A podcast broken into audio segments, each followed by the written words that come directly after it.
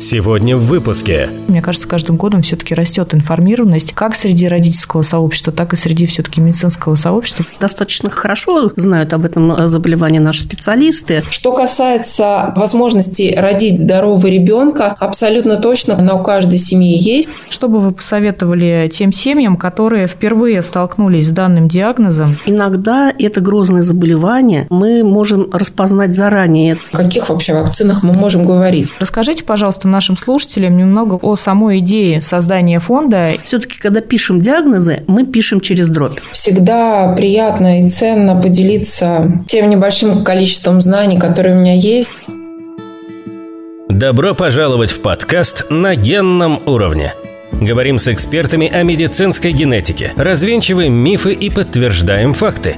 У микрофона Елена Абелева, кандидат биологических наук – заведующая организационно-методическим отделом медико-генетического научного центра имени академика Николая Павловича Бачкова – Добрый день, дорогие друзья. С вами подкаст на генном уровне. Это подкаст медико-генетического научного центра имени академика Николая Павловича Бачкова. А в сегодняшнем новом выпуске мы хотели бы продолжить беседовать о нервно-мышечных болезнях, о которых мы беседовали в наших прошлых выпусках. И подробнее сегодня мы хотели бы остановиться еще на одном заболевании из этой группы, которое называется мышечная дистрофия Дюшена. Это достаточно тяжелое прогрессирующее мышечное заболевание, которым страдает примерно один из пяти тысяч мальчиков, и обусловлено оно мутацией в гене DMD, который кодирует белок дистрофин. Ну, немножко поясню для наших слушателей. Дистрофин – это своеобразный амортизатор, который защищает мышечные клетки от разрушения при сокращении мышцы. Впервые это заболевание было описано в 1853 году французским неврологом Гийомом Дюшеном, а спустя примерно 100 лет уже германский невролог, психиатр и генетик Петер Беккер впервые описал вариант с более легким течением. Ну, обо всем этом мы сегодня поговорим с нашими уважаемыми экспертами. Мне очень приятно представить нашего сегодняшнего эксперта. Это Инна Валентиновна Шаркова, ведущий научный сотрудник научно-консультативного отдела медико-генетического научного центра имени академика Николая Павловича Бачкова, врач-невролог, доктор медицинских наук. Инна Валентиновна, добрый день. Добрый день. И я бы также хотела представить учредителя благотворительного фонда «Гордей» Ольгу Гремякову. Ольга, здравствуйте. Здравствуйте. Итак, первую серию вопросов мне хотелось бы адресовать Инне Валентиновне. Инна Валентиновна, расскажите, пожалуйста, нашим слушателям все-таки, что это за заболевание мышечная дистрофия Дюшена? Чем оно характеризуется? Наверное, достаточно хорошо знают об этом заболевании наши специалисты, потому что она имеет очень такие четко очерченные черты. Ну, во-первых, это заболевание, которым страдают мальчики. Почему мальчики?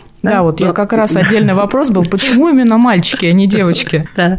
Это связано с расположением гена, который находится на коротком плече X-хромосомы, вы уже говорили об этом. И у девочек две таких хромосомы, а у мальчика только одна, и поэтому страдают мальчики. Это заболевание может проявляться по-разному. Конечно, в более таких развернутых стадиях его очень легко заметить, потому что мальчики начинают часто падать, им трудно встать с пола, они держатся за перила или за руку взрослого, чтобы подниматься по лестнице. Но иногда это грозное заболевание мы можем распознать заранее, это очень важно. Если вдруг увидим какое-то необъяснимое повышение в биохимических анализах крови, трансаминаз, в печеночных ферментов в первую очередь, алат, асад. И в этом случае нужно прям не задумываясь сразу посмотреть уровень активности креатин-фосфокиназы, про которую, к сожалению, на местах педиатры или гастроэнтерологи могут забывать и немножко затягивать период диагностики. Потому что как только мы увидели, что кроме этих трансаминаз повышен и уровень активности креатин-фосфокиназы, то все легко и просто сейчас налажено. Угу.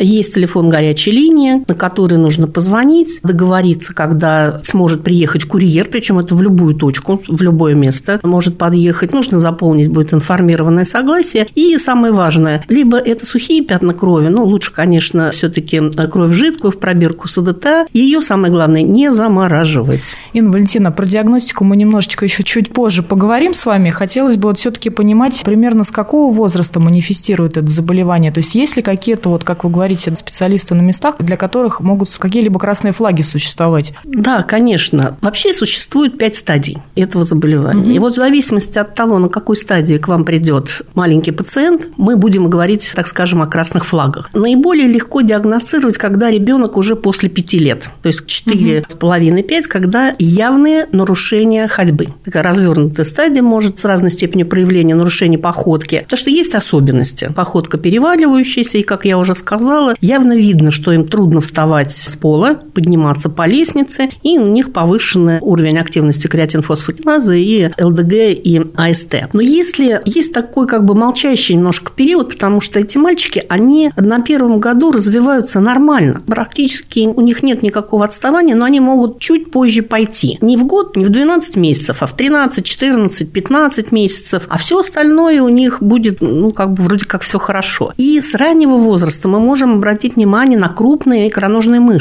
Угу. Да? И поэтому, если мы видим мальчика с крупными мышцами, то, конечно, должны подумать еще до того, как он начал часто падать и у него изменилась походка, о этом грозном заболевании. И самое трудное для диагностики – это вот такая вот пресимптоматическая стадия с двух до четырех, скажем ну, так. то есть в любом случае это дошкольный возраст получается? А, дошкольный возраст. Младший. Некоторые могут обратить внимание, когда в школу пошел. Угу. 7. Младший школьный. Да, получается. младший школьный такой угу. возраст.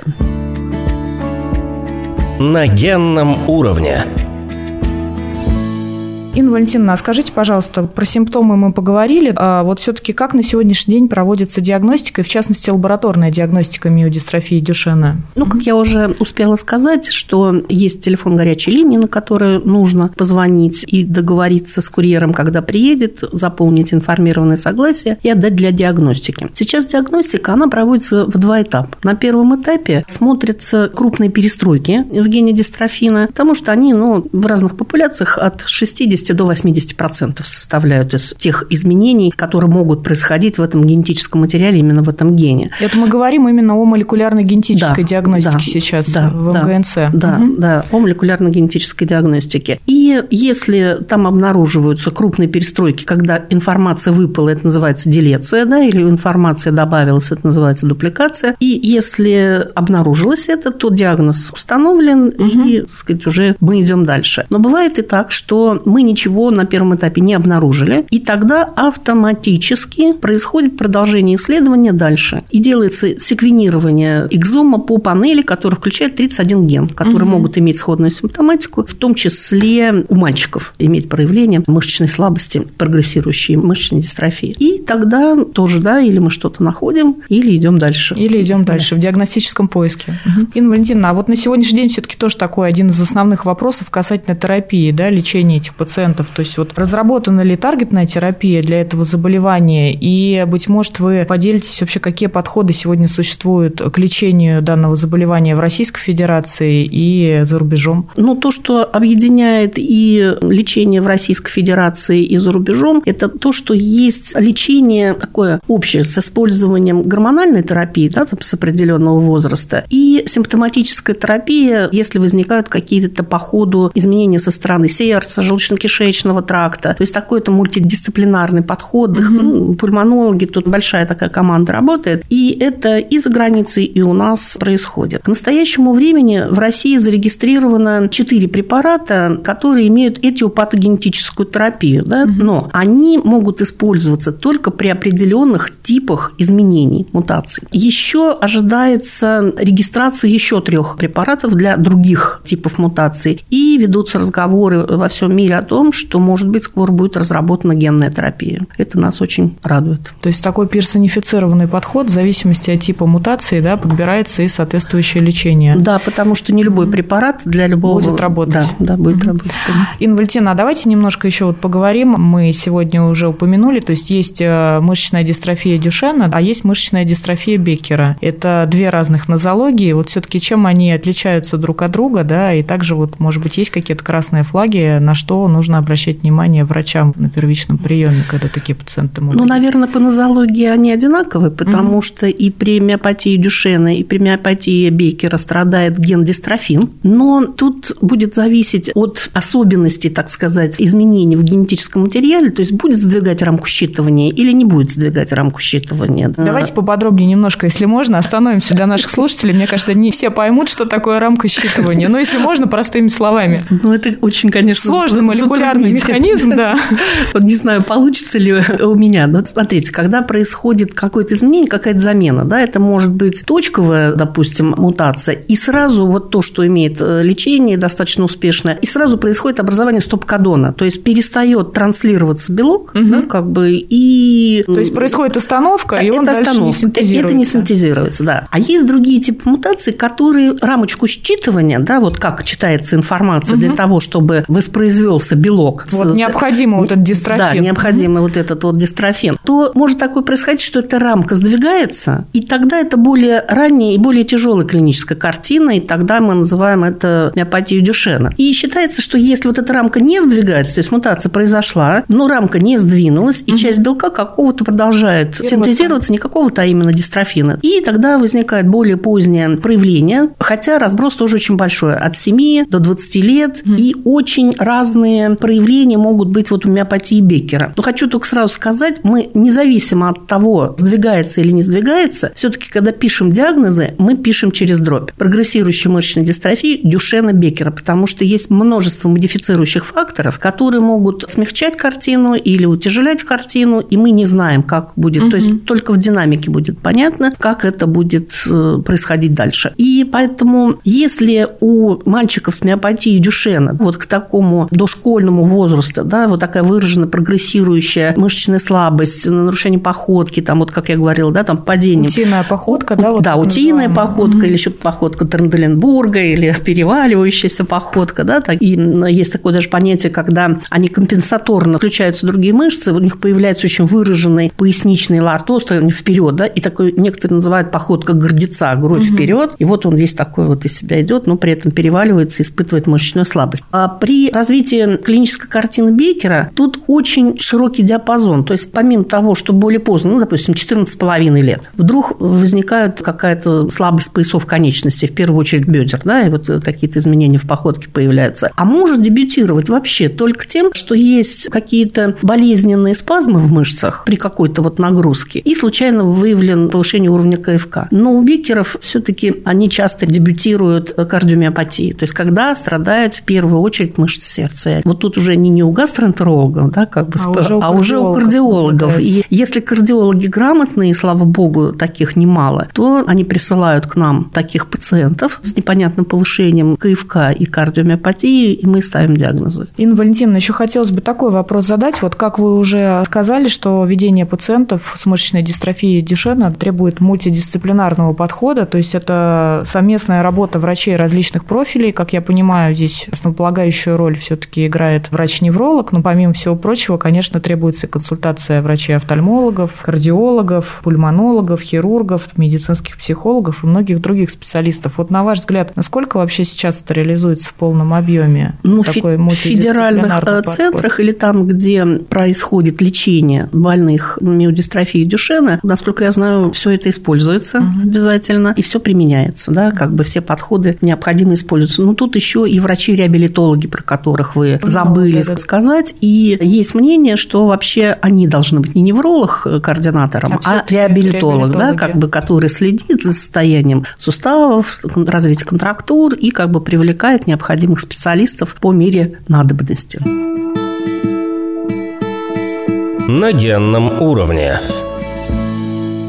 А следующую серию вопросов мы хотели бы адресовать Ольге Гремяковой. Благотворительный фонд «Гордей» был создан в 2020 году семьей, у которой растет э, космический мальчик Гордей. У Гордея мышечная дистрофия Дюшена. И основная миссия фонда заключается непосредственно вот в совершенствовании всех видов помощи пациентам с миодистрофией Дюшена и их семьям. Ольга, расскажите, пожалуйста, нашим слушателям немного вот о самой идее создания фонда и о самом мальчике Гордее. Спасибо большое, что пригласили меня поговорить говорить об этой важной теме. Всегда приятно и ценно поделиться тем небольшим количеством знаний, которые у меня есть, и, может быть, это станет поддержкой для семей, и для других медицинских специалистов. Честно говоря, а в тот момент, когда Гордею поставили диагноз мышечной дистрофии Дюшена, никакой идеи в части того, чтобы создавать свою пациентскую организацию, у нас, конечно, не было. Был шок, было горе и был информационный вакуум. Генодиагностику выполнили хорошо и быстро в медико-генетическом научном центре, но все, что происходило после этого, напоминало поиск э, черной кошки в темной комнате. Не было понимания ни как можно помочь, ни что делать, ни какие лекарства давать. Коротко и сухо нам было сказано начинать стероиды, но как начинать? В какой дозе начинать? Нужно ли делать еще что-то кроме этого? Есть ли какие-то медицинские учреждения, где можно можно пройти комплексное обследование. Никакой информации у нас, как у семьи, не было. Может быть, плохо искали, может быть, не туда смотрели. Но так или иначе, мы решили, что мы должны полагаться на себя и стали читать самостоятельно. Не просто гуглить, а читать на английском, читать Lancet, читать другие медицинские издания, читать научные статьи, обзоры, публикации, разбираться, читать пациентские организации, которые существуют в США и в Европе, Европе, читать их сайты на английском языке, пытаться влиться в международное сообщество семей, где растут такие мальчики. Благо, такие сообщества были и есть.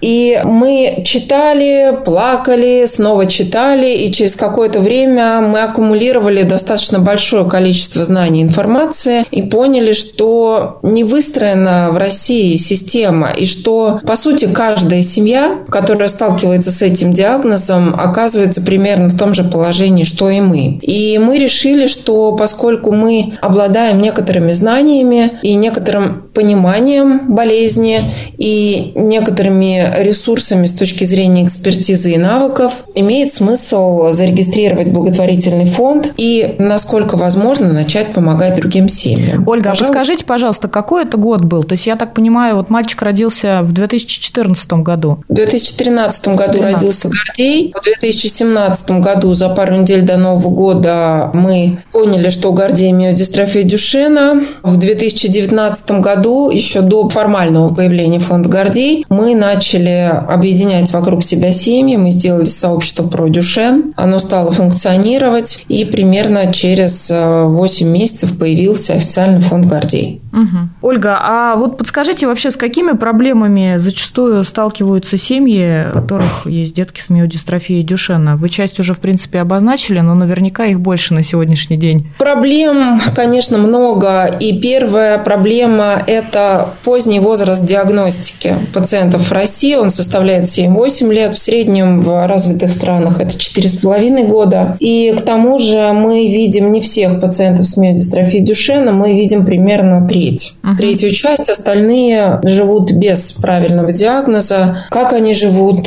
как они себя чувствуют, страшно даже думать. После того, как диагноз все-таки был поставлен, и если он был поставлен до 6 лет, а это предельный возраст, когда нужно начать прием а, стероидов для того, чтобы продлить мальчику возможность ходить, если мы говорим о мышечной дистрофии Дюшена. Вот если диагноз все-таки был поставлен, то начинаются новые проблемы. У российских пациентов на сегодня сегодня нет доступа к препарату золотого стандарта терапии миодистрофии Дюшена, это глюкокортикоид дифлозакорд. Он в России не зарегистрирован. Ввести его можно только в чемодане из отпуска, например, в Турцию или в Испанию. Если семья едет отдыхать, то вот, в общем, можно привезти. Но ковид, а затем и другие происходящие события нас, мягко говоря, ограничили в том, чтобы мы могли привозить из тех стран, где дифлозакорд продается и стоит сравнительно недорого, дорого, этот препарат, а, повторюсь, официально возможности купить его в России нет. И таким образом дети наши лишены препарата, который и эффективнее,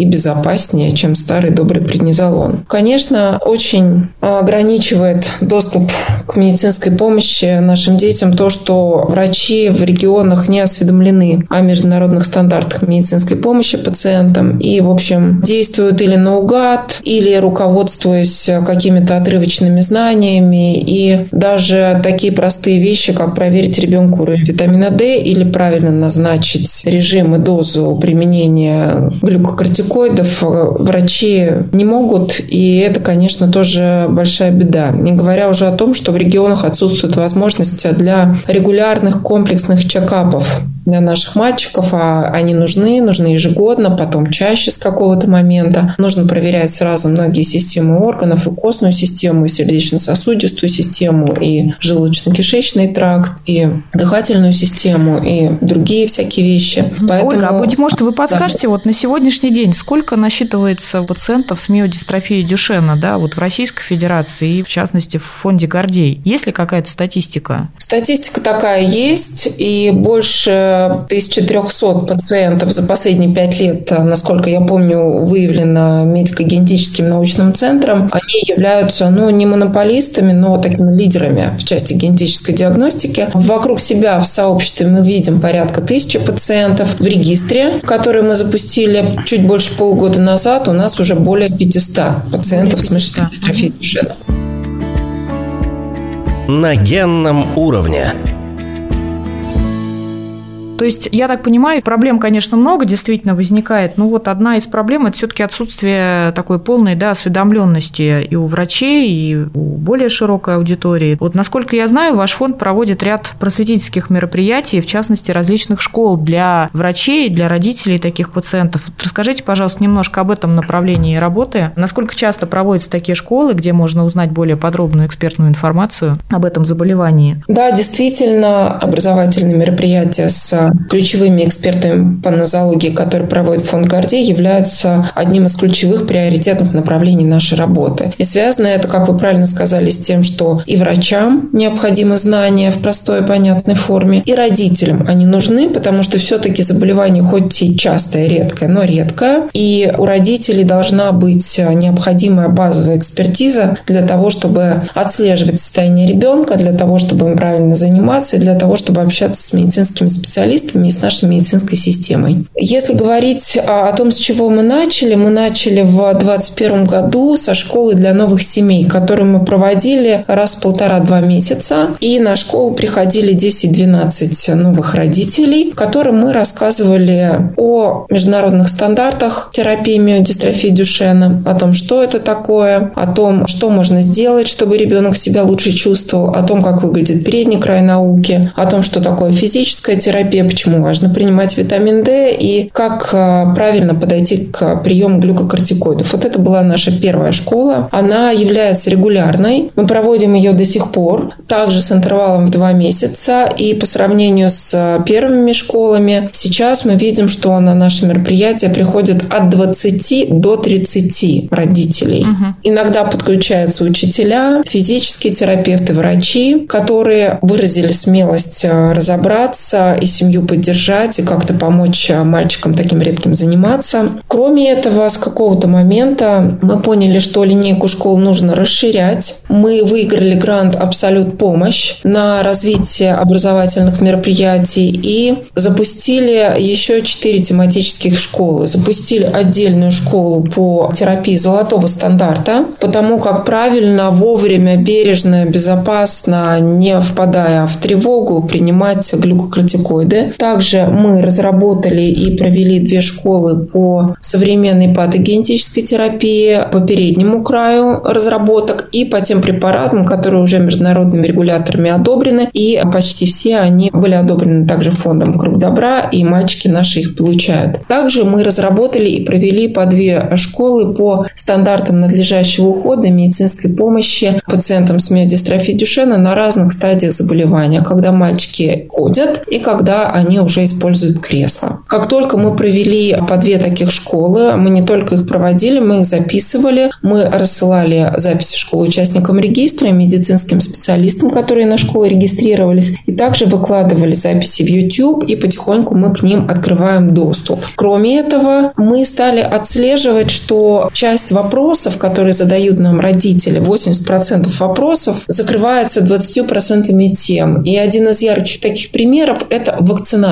У нас по вакцинации получается 4 таких медотвода базовых. Первый медотвод происходит, когда диагноз еще не поставлен, но явно что-то с ребенком не так, он отстает в физическом развитии, он может отставать в психоречевом развитии, в когнитивном развитии. И пока врачи разбираются, что это такое, это ДЦП, ППЦНС, аутизм или еще какие-то диагнозы, которые нашим мальчикам часто ошибочно ставят, вот пока врачи разбираются, они, как правило, очень неохотно идут на вакцинацию, просят семью подождать. Как только диагноз ставится, получается второй медотвод, когда говорят, ну, у вас такое заболевание, о какой вакцинации может идти речь? Когда ребенок начинает прием глюкокортикоидов, получается третий медотвод, когда говорят, ну, у вас же ребенок иммуносупрессирован, о каких вообще вакцинах мы можем говорить? И в четвертый раз могут быть сложности с вакцинацией, когда и если ребенок получает доступ к современной патогенетической терапии, если она ему подходит. Тогда тоже врачи не всегда понимают, как совмещать, можно ли совмещать, какие вакцины можно делать. Ольга, я прошу прощения, вот я все-таки этот вопрос хотела бы Инне Валентиновне адресовать. Инна Валентиновна, вот ваше мнение, как вы считаете, я понимаю, все очень индивидуально, да, и зависит от каждой клинической картины, но вот все-таки преимущественной дистрофии Дюшена уже когда диагноз поставлен, является ли вакцинация противопоказанием, а также старт вот стероидной терапии, как вы считаете? Конечно, вы правы, все это индивидуально, но, насколько я знаю, в современных подходах, в международной литературе, да, они активно рекомендуют проводить, но ослабленными вакцинами, защищать, потому То есть что... не живыми, получается, Ну, да, да угу. лучше ослабленными вакцинами. Может быть, вот у Ольги какое-то другое есть мнение. Я, к сожалению, или не знаю, как по-другому сказать, я не занимаюсь лечением, не могу вести этих пациентов. Моя задача – это диагностика, и я активно выступаю тоже на всех конференциях, рассказываю докторам в разных регионах о ранних признаках, как правильно заподозрить, и на поздних признаках, чтобы не упустить, а вовремя поставить диагноз и помочь таким пациентам. Инна Валентиновна, в части вот, да, просветительской такой работы, то есть, мне кажется, на сегодняшний день все-таки Ольга сейчас, да, делилась собственным опытом, то есть, это 2013-2014 год, и мне кажется, каждым годом все-таки растет информированность как среди родительского сообщества, так и среди все-таки медицинского сообщества, потому что действительно и медико-генетический центр предпринимает много усилий в части того, чтобы все-таки вот эта информация, она доносилась до медицинских специалистов. Я знаю, что вы очень много ездите по субъектам Российской Федерации, читаете лекции для врачей. Да, мы стараемся, но, знаете, иногда у меня такое впечатление, что не все ходят, да, то есть как раз на эти конференции, вебинары регистрируются и приходят те люди, которые хотят еще раз об этом узнать, услышать, еще раз что-то такое обсудить. А есть, конечно, часть докторов, которым не до этого, и они, конечно, могут... Ну и в силу, наверное, занятости тоже да, определенные, потому да. что приемы...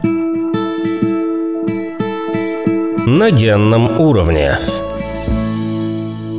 Ольга, вы знаете, мне бы хотелось еще такой вам вопрос задать, наверное, напоследок. Вот все-таки что бы вы посоветовали тем семьям, которые впервые столкнулись с данным диагнозом, да, мышечной дистрофии Дюшена? Наверняка существует какой-то алгоритм для семей, у кого поставлен этот диагноз. По крайней мере, я на вашем сайте видела очень много таких полезных, на мой взгляд, материалов дополнительных, вот с которыми можно ознакомиться и уже понять, какая дальнейшая маршрутизация для родителей. Спасибо большое за вопрос. Если можно, я хотела буквально на пару слов вернуться к предыдущему вопросу про школы угу. и сказать, что, конечно, у меня не может быть своего мнения относительно вакцинации, я не медицинский специалист. Но поскольку мы видим актуальные потребности семей, то мы разработали и провели школу по международным стандартам вакцинации для пациентов с миодистрофией Дюшена. И мы приглашаем и родителей, и медицинских специалистов эту школу в записи смотреть. На YouTube она уже лежит. Она в открытом доступе, да, находится? Она в открытом доступе, да. И она, и многие другие школы. И, в общем, конечно, мы не будем дублировать те школы, которые мы уже провели, за исключением школ для новых родителей. Но мы не остановимся, и мы будем и дальше обрабатывать запросы на информацию от родителей медицинских специалистов, будем привлекать лучших федеральных экспертов и разрабатывать образовательные мероприятия, чтобы эти актуальные потребности в информации закрывать. В связи с этим я хотела бы посоветовать новым родителям прежде всего выйти на связь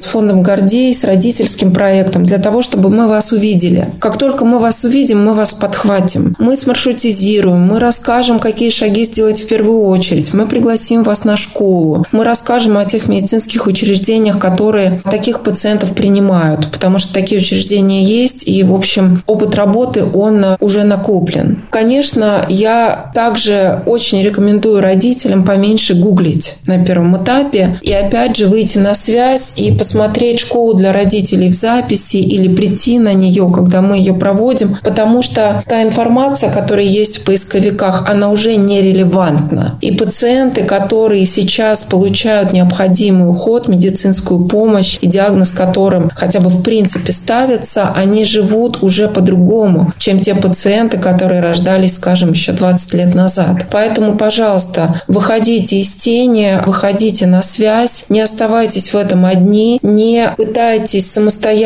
найти и начитать необходимую информацию, мы это за вас уже сделали. И, конечно, по прошествии какого-то времени возникает большое желание все-таки, может быть, найти какое-то чудо-лекарство, какую-то волшебную таблетку, которая ребенка вот от этого генетического убийцы мальчиков номер один избавит. Наша волшебная таблетка на сегодня – это дифлозакорд. И я призываю родителей полагаться, опираться на доказательную медицину, доверять современной доказательной медицине и не экспериментировать на своем ребенке, потому что очень много таких семей я уже видела, которые думали, что они еще пару лет подождут с дифлозакортом, и вот они вместо этого дадут какой-нибудь бат. Ничем хорошим это не заканчивалось. Пожалуйста, товарищи родители, не оставайтесь в этом одни, выходите на связь. Поверьте, многое можно сделать, чтобы ребенок чувствовал себя лучше, двигался лучше, ходил дольше, жил счастливее. И на сегодняшний день мышечная дистрофия Дюшена – это заболевание, поддающееся лечению, и это не приговор ни ребенку, ни семье. Спасибо большое, Ольга. Мне кажется, такая очень хорошая и грамотная и добрая рекомендация всем родителям, которые действительно столкнулись с этим заболеванием. Ну и буквально вот недавно, в начале да, нашей беседы, Инна Валентиновна говорила о том, что на сегодняшний день наука не стоит на месте, она действительно двигается, проводятся различные научные изыскания, и вот генотерапевтическая терапия, я думаю, что да, это дело все-таки краткосрочной, может быть, среднесрочной перспективы, но тем не менее, я но думаю, тем не менее, да, тоже... она разрабатывается, и мы знаем о том, что это возможно. Инна Валентиновна, может быть, вы э, напоследок еще какую-то рекомендацию врачебную дадите, как вы вот считаете? Кому?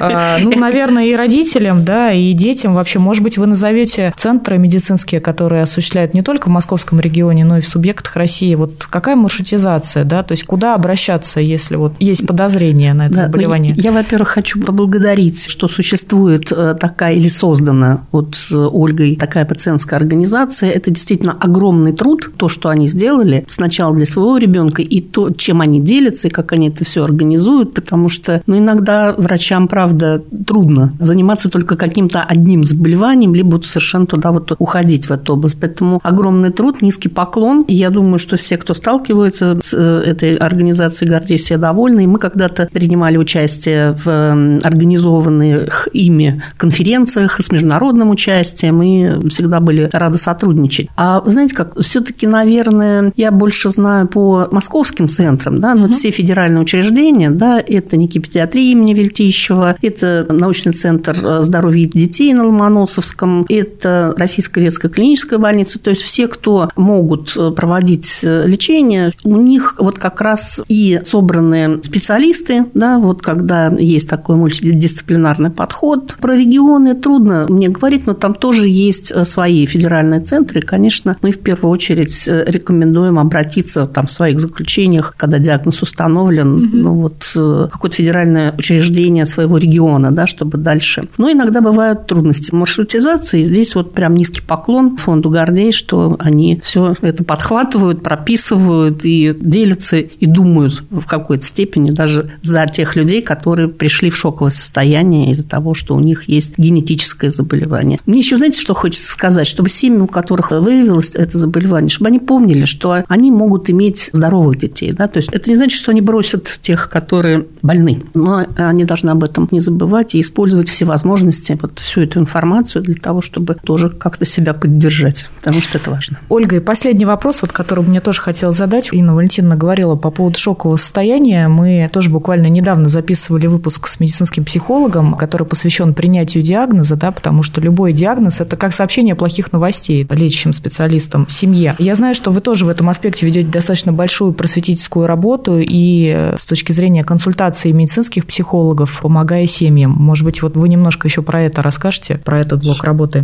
Спасибо большое. Действительно хороший, важный вопрос. Мы в большей степени работаем с семьями, но, конечно, и для врачей у нас есть алгоритм сообщения диагноза. Мы создали микрокурс по дифференциальной диагностике миодистрофии Дюшена бесплатный онлайн на сайте вместе сильнее Дюшена.рф или сильнее Дюшена.рф. Мы ссылочку дадим на сайт нашем подкасте да. в конце выпуска. Угу. И вот медицинский специалист, ему необходимо всего лишь 15 минут времени, чтобы научиться генетического убийцу мальчиков номер один видеть на пресимптоматической стадии. И через 15 минут, столько длится курс, можно получить доступ к информационным материалам, среди которых есть памятка по диалогу с семьей. Но, конечно, мы не можем возложить на плечи медицинского специалиста всю тяжесть общения с семьей в шоковом состоянии после диагноза. Все, что он может сделать, это не умножить их травму и боль. Остальным должны заниматься, конечно, психологи. И я считаю, что эти психологи должны работать в связке с теми врачами, которые диагнозы сообщают, потому что это, в общем, нетривиальная задача. С другой стороны, пациентские организации могут и работают с мамами и папами таких детей,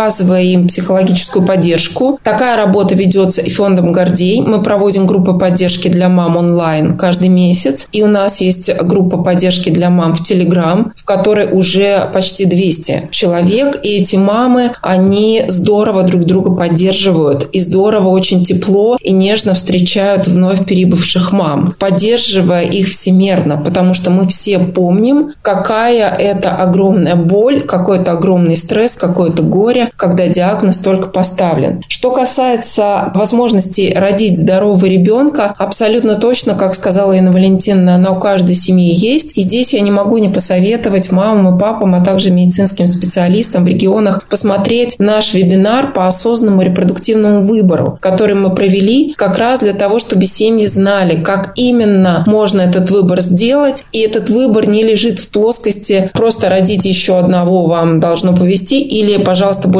не рожайте». Нет, существуют репродуктивные технологии, которые помогают контролировать риск и родить ребенка, который не будет носителем или не будет болен мышечной дистрофией Дюшена. Ну что ж, большое спасибо, Ольга, большое спасибо, Инна Валентиновна, что нашли время, пришли сегодня и побеседовали. Действительно, мне кажется, это очень серьезное заболевание, о котором должны знать и врачи, и родители. Большое вам спасибо. У нас сегодня в студии были Инна Валентиновна Шаркова, ведущий научный сотрудник научно-консультативного отдела медико-генетического научного центра имени академика Николая Павловича Бачкова, врач-невролог, доктор медицинских наук, и Ольга Гремякова, учредитель благотворительного фонда «Гордей». Вы слушали подкаст на генном уровне, пишите нам и задавайте ваши вопросы на почту ген собачка и благодарим студию Covercast за запись данного выпуска подкаста. Большое спасибо. До свидания. Спасибо, до свидания. Спасибо, до свидания. Слушайте подкаст на генном уровне в Apple Podcasts, Google Podcasts, Яндекс.Музыка, Сберзвук, ВК, Overcast и на других стриминговых платформах –